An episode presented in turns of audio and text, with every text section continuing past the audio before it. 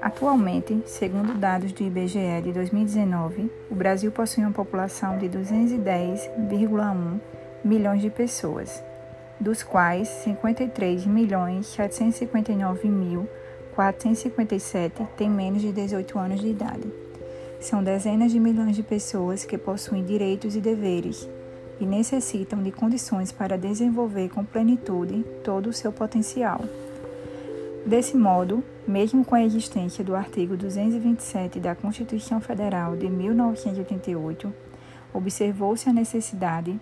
de reunir um conjunto de normas que protegesse a integridade da criança e do adolescente no Brasil, tendo como nome o Estatuto da Criança e do Adolescente, conhecido como ECA, o qual foi instituído pela Lei 8.069, de 13 de julho de 1990.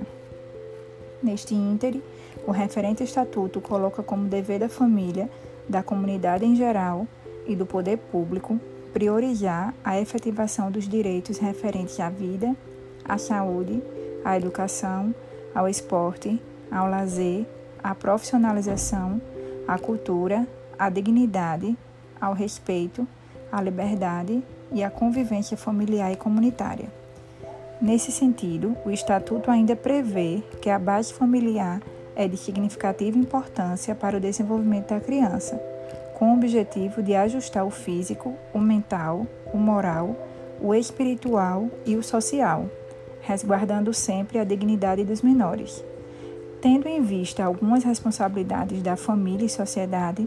vale ainda ressaltar que é dever dos pais o sustento, a guarda e a educação dos filhos menores, cabendo-lhes ainda, no interesse destes, a obrigação de cumprir e fazer cumprir as determinações judiciais.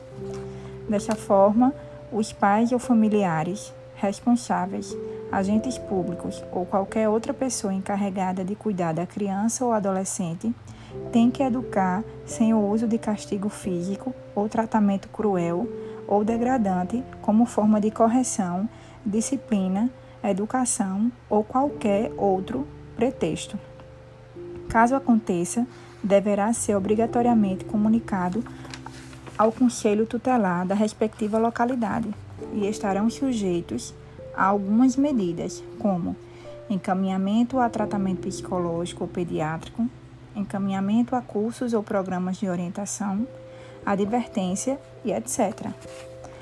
Contudo, é observado muitos avanços com o surgimento do Estatuto, dos quais podemos citar a redução da mortalidade infantil, redução do número de crianças sem registro de nascimento, redução do trabalho infantil,